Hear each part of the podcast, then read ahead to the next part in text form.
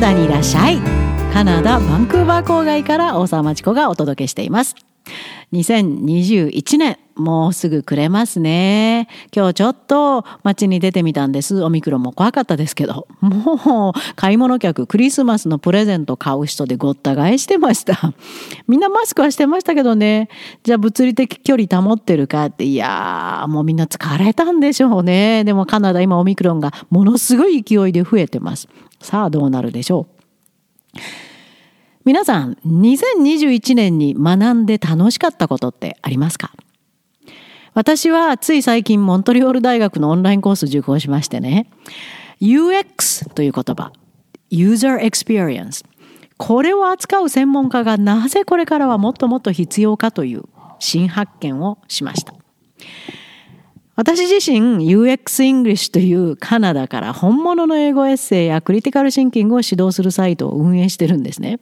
で、その立場から、いやー、これは UX の未来についていかなければと受講しました。新しいこと学ぶって本当に楽しいですね。とてもとても元気になってこのオミクロン騒動の中でもなんか幸せなふわふわした気分になって未来への希望が湧いてきました。ポッドキャストを今聞いてくださってる皆さん、2022年は何を学びたいですか？大人だからもうなんてことないですよ。まだ幼いからなんてこともないですよ。とにかく人間の脳は学ぶことを目的に進化してきたわけですからね。新しいこと学びましょうよ。うーん、何にしようかなという方に一番のおすすめはクリティカル・シンキングです。今日はそのクリティカル・シンキングのお話です。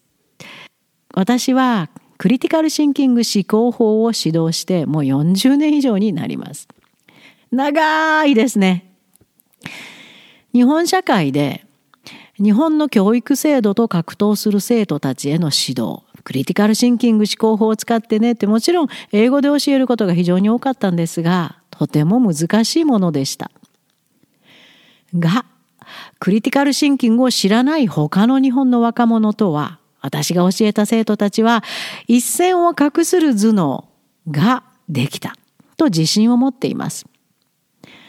生徒たちは人生の大切な場面で立ち止まった時、常に私から学んだクリティカルシンキングに励まされ、その思考法で賢明な選択をして生きていっていると実感しています。日本のいわゆる普通を生きたいとも思ってないみたいだし、みんなこうしてるからなんてことに流されることもなく人生を歩んでいってくれてると自信を持っています。クリティカル・ティンキングとは実は決まった語句があるわけでもなく決まったフレーズがあるわけでもなく決まった教え方があるわけでもないんですよ。英語圏また西洋の一部の国。その国社会全体に存在するまあいわばこれが普通の考え方。それがクリティカルシンキングです。生まれた時から親祖父母兄弟近所の人町国家という社会全体にもう全て存在しているのが英語圏のクリティカル・シンキングです。もちろん教育制度もそれを土台にデザインされていますので子供たちは幼稚園からグレード12までクリティカルシンキングを土台にしたリーディング・ライティングの基本猛特訓を行い自分を知り意見とは一体何なのか教科書の内容はそのまま信じることはダメ。まずは本当にそうなのか。その根拠は、証拠は、他の見方はできないのか。思い込みじゃないのかな。などを常に考えながら脳を発達させていきます。そしてそれが高度にできる高校卒業生が大学に進む。それが英語圏なんです。クリティカル・ティンキングがわからないまま大学は無理です。カナダの大学に来ようと思ってる皆さん、これよく肝に銘じて考えておいてね。カナダの国には決してこれはこうなんだから覚えなさいなんていう授業はありません。どういう教え方するかというと、自分の経験、観察から積み上げていき、先人たちの残した大きな人類の知識を証拠として取り上げ、そこから論理的な答えにたどり着く。このプロセスがカナダの教育であり、授業であり、クリティカルシンキング思考法を育てている方法なんです。上からトップダウンって言いますけど、はい、これを覚えて、これは正しいから、この教科書を覚えて、はい、この問題書を覚えて、なんていうことは一切行いません。必ず個々の人生の経験観察、一つ一つから積み上げていって人類全体への知識とします。これがクリティカル・ティンキングです。日本と逆でしょ？日本社会に存在しない、日本の教育制度に存在しないと言ってるわけがお分かりですか？私自身はカナダの大学、アメリカの大学院での授業を経て、日本人へのクリティカルシンキング指導法を自分で発明しました。ああ、なるほど、こういうことか。じゃあこういうふうに噛み砕くと日本人もわかるかな。そんなことを経て指導法を見つけました。もっとも私自身、戦後の日本でコテコテの日本人の親のもと、もっとコテコテの祖父母の影響を大きく受けて育ったくせに、何にでもね、本当かな？なんで大人はそんなこと言うのかな？と、why, why, why ばっかり考えていた子供でした。なんでそんな子供だったんだろうと今でも不思議です。なんで、なんでを連発し、自分が納得できないことには興味を持たないという周りの大人にとっては可愛くない子供でした。しょっちゅう言われましたよ。可愛くないって。で、今の大切なパートナーであるカナダ人のロバートと最初に出会った時、他の日本の人と全然違うね、考え方が。って言われました。日本人なのになんでクリティカル・シンキングができるの？とも言われました。未だに謎ですが、カナダに移住した後、つくづく感じるようになりました。だってこのクリティカル・シンキングの人たちの中で生きるのが楽しいんです。なぜでしょうね？日本でもやっと最近クリティカル・シンキングという言葉がよく話題になってるようですね。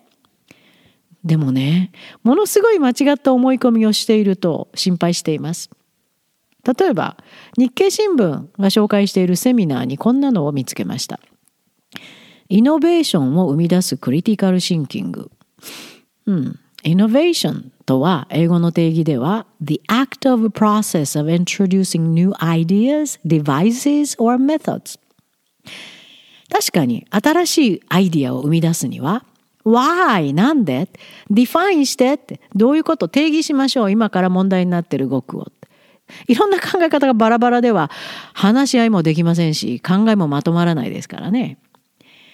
エビデンス、証拠は analyze assumptions 今まで自分が思い込んでたことってないかな？Don't oversimplify 答え出てくる答えそんなに簡単じゃないはず。単純化しないように。そして avoid emotional reasoning 感情的に自分の主観を交えちゃダメですよ。客観的に論理的に考えないといけない。そういう思考プロセスが、これがまさにクリティカル・センキング必要なんですけど、イノベーションだけじゃなく、社会全体に必要な考え、もうちっちゃい子供にも必要なのがクリティカル・センキングなんだけどなぁと思ってしまいました。イノベーションだけに必要なんじゃないんです。単に例えばね、Photoshop というソフトがあるとこんな画像が作れますよみたいな便利なツールがクリティカル・センキングではないんですよ。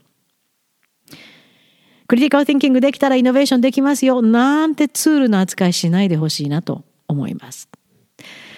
この講座の中身をちょっと見てみると早稲田大学ビジネススクールの先生ですね。こう言ってます。人にうまく伝えられない。複雑な情報を上手に整理できない。発想力が弱い。これらをセンスの問題だと諦めていませんか？こうした悩みの多くは実はセンスの問題ではなく思考のフレームワークが身についていないことが原因です。ああ、また新しい言葉が登場してます。カタカナですね。思考のフレームワークって何ですか？まずその意味を定義すること。そこから始めないとクリティカル・ティンキングにならないですけどね。ちょっと想像つきにくいです。で、続けて読んでみました。社内からイノベーションが生まれない。新規事業がうまく進まない。これらを企業の資金力や人材の質のせいにしていませんか？多くの場合問題の本質は組織に共通言語がないことです。個人も組織も基礎となる思考のフレームワークと共通言語を身につけない限りどんな戦略を載せても、えー、成果が出にくいのです。うん、OK 共通言語とは考えなければいけない問題への定義することかな？それであればとてもいいことだと思います。例えば顧客サービスへのイノベーティブなアイディアが必要な場合ある社員が個別に追跡サービスをして徹底的に個々に寄り添うことと考えていてでもある社員はネットを使用してデータ分析し顧客が求めていることを先取りすることなんて考えている場合は全く前に進まないですよね。定義が全然違いますから。目指しているものが全く違いますので。そういうためにはまずクリティカル・シンキングの define your terms 定義しなさい。これが必要になるわけです。でもうちょっと読んでみました本講座ではビジネスパーソンとしてのリテラシーともいえるクリティカルシンキングスキルの基本から継続的なトレーニング方法まで紹介します。カタカナ多いですね。ちょっと違うかな。クリティカルシンキングは社会全体にあるべきもので、教育制度はそれをもとに作られるもの。ビジネスをする人だけのものだと考えているところが大きな間違いです。狭いですよ。しかも日本の大人にいきなり数時間のトレーニングをしたからといって脳が学習できるほど薄っぺらなものでもないです。クリティカル・ティンキングとは。昔日本人が英会話英会話と夢中になっていた時代もうみんな忘れてしまったんですかね？諦めたんですかね？あんまり聞かなくなりましたね。その時代に、この CD 教材で英語ペラペラに、聞き流し教材で英語の達人にと宣伝していたのと何も違わないような気がするんですけど、クリティカルシンキングのトレーニング数時間でいきなりビジネスパーソンのリテラシーがって宣伝してるんですか？ちょっとここは日本人的だなと思ってしまいました。で、この講座49,500円。高っ私のクリティカルシンキング入門コースはカナダドル250ドルですよ。日本円で今2万円ぐらいです。もっともっと中身濃いと思います。でもこの講座を受けると急にクリティカルシンキングができるような思い込みを助長するようなまさにクリティカルシンキングのタブーをそのまま字で言ってるそんな宣伝に見えてしまったんですけど違いますかね？私のクリティカル・シンキングコースを受講して急にクリティカル・シンキングはできるようにならないです。クリティカル・シンキングとは何かっていう基本が少し垣間見えると思います。そしてその後のいろいろ reading, writing、それから自分が発信していくことの中で、あるいは英語を読むことの中で、それを応用していくことで、徐々にクリティカル・シンキング能力がついてくる。もちろんビジネスにも使えます。それが私の作っている講座の目的です。カナダに？いやカナダだけでなく英語圏への留学をする生徒にはクリティカル・シンキングは必須ですよ。小学校の体験に来るにもクリティカル・シンキングは必須ですよ。なぜって？例えばカナダでは3歳の子供でもクリティカル・シンキングを使って日常のコミュニケーションを取るからです。そのクリティカル・シンキングができないままやってくる日本人留学生の評判を知ってますか？カナダでの。幼いね。話してて面白くない？質問しない？なんで？って。日本人にはなぜがないから質問仕方知らないんですよね。こんなことを言う人までいますよ。年齢の割に知的レベル低いね。日本から来る留学生ってなんか障害があるの？だから親がカナダに放り出したの？無責任だねって。こんなコメントも聞いたことがあります。その原因はクリティカル・ティンキングができないから英語ができないんです。英語で話すことがないんです。呆れるほどのクリティカル・ティンキング思考力の欠如です。例えば、グレード12カナダの English のアサイメントでこんなの出ますよ。こんな問題に長いエッセイ、5 by 5と言われる長い難しいエッセイで書きます。Discuss the ideas developed by the text creator in your chosen text about the strength of an individual's convictions when dealing with the expectations of others. discuss ですよ。おいですよ。discuss の意味知ってますかまさに critical thinking で考えろという指示です。議論という訳しか頭に出てこなかったですかその場合は要注意。それはたくさんある discuss という意味のほんの一つです。英語で discuss はなぜから始まった問題の意味を定義し、あらゆる角度から検証すること。もちろん検証するには証拠が必要。 English のクラスでは読んだ本の中から引用し、それを証拠とします。あらゆる角度からとは、今までの思い込みを排除し、答えは一つと決めつけず、答えが出た後も他の考え方を探し、自分の主観、感情を排除し、できるだけ答えに近づいていくことです。そして英語での書き方、話し方も同じですけどね、には注意が必要。日本人が頻繁に使う断定する言い方のですという言い切りはタブーです。完全に100%確かであること以外は modifier と言われる can, could, may, likely, probably, perhaps 他にもいっぱいありますがそれらを巧みに使いこなせて書かないとなんでそんな決定的なことが言えるの？とスコアもつけてもらえません。それがカナダで勉強するということです。日本からの学生はここで大きな落とし穴に入り、その先に進めなくなることが多いので注意してください。discuss とはまさに critical thinking。こう覚えておいてくださいね。さあ、クリティカル・ティンキングを学びたくなりましたか？じゃあ、UX English からの Critical Thinking コースにいらっしゃい。大人の方も大歓迎です。カナダドル250ドルで目から鱗のレクチャー。私が日本語で喋ってますよ、レクチャーは。わかりやすいですよ。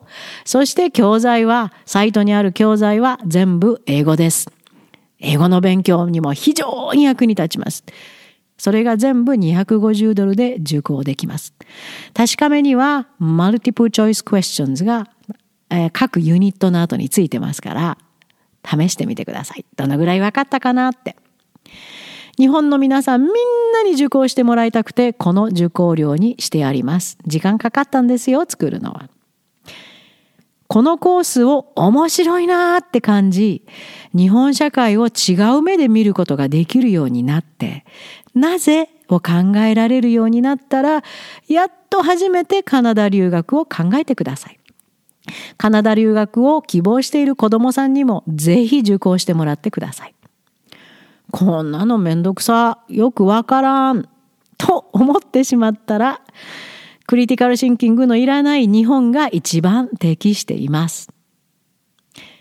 さあ、あなたのクリティカルシンキング元年にしましょうよ。世界がパンデミックでオロオロしている今がチャンスです。そして、カナダにいらっしゃい